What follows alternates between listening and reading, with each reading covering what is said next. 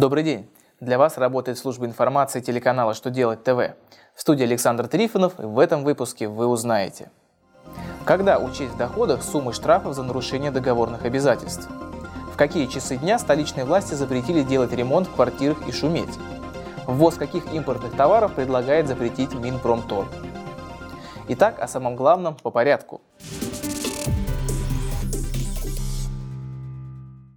Датой получения дохода в виде штрафных санкций за нарушение договорных обязательств является дата признания штрафа должником либо дата вступления в законную силу решения суда.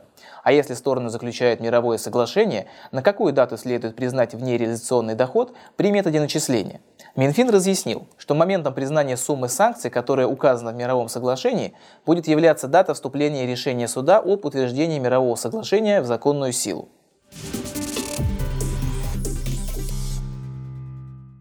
В Москве запретили производить шум в нерабочее время суток, а также в нерабочие и праздничные дни. Принят новый закон о соблюдении покоя граждан и тишины в ночное время. С 13 часов дня до 15 часов, а также с 19 вечера и до 9 часов утра запрещается нарушать покой граждан и тишину при проведении переустройства, перепланировки квартир и нежилых помещений. Нельзя будет заниматься ремонтом также в нерабочие и праздничные дни. За нарушение закона предусмотрены административные наказания. Граждане будут оштрафованы на сумму до 2000 рублей, должностные лица на сумму до 8 тысяч и юридические на сумму до 80 тысяч рублей.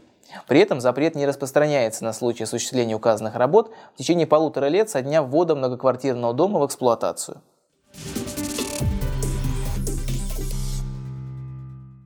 Россияне не смогут одеваться в турецкие вещи.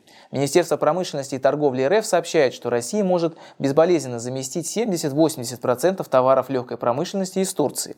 В связи с этим ведомство предлагает ввести запрет на ввоз соответствующего объема импорта одежды и другого текстиля турецкого производства. Инициатива уже передана в Минэкономразвития РФ. По словам замглавы ведомства Виктора Евтухова, это не такой большой объем импорта Лекпрома. В общем объеме нашего импорта он занимает всего 6%. На этом у меня вся информация. Я благодарю вас за внимание и до новых встреч.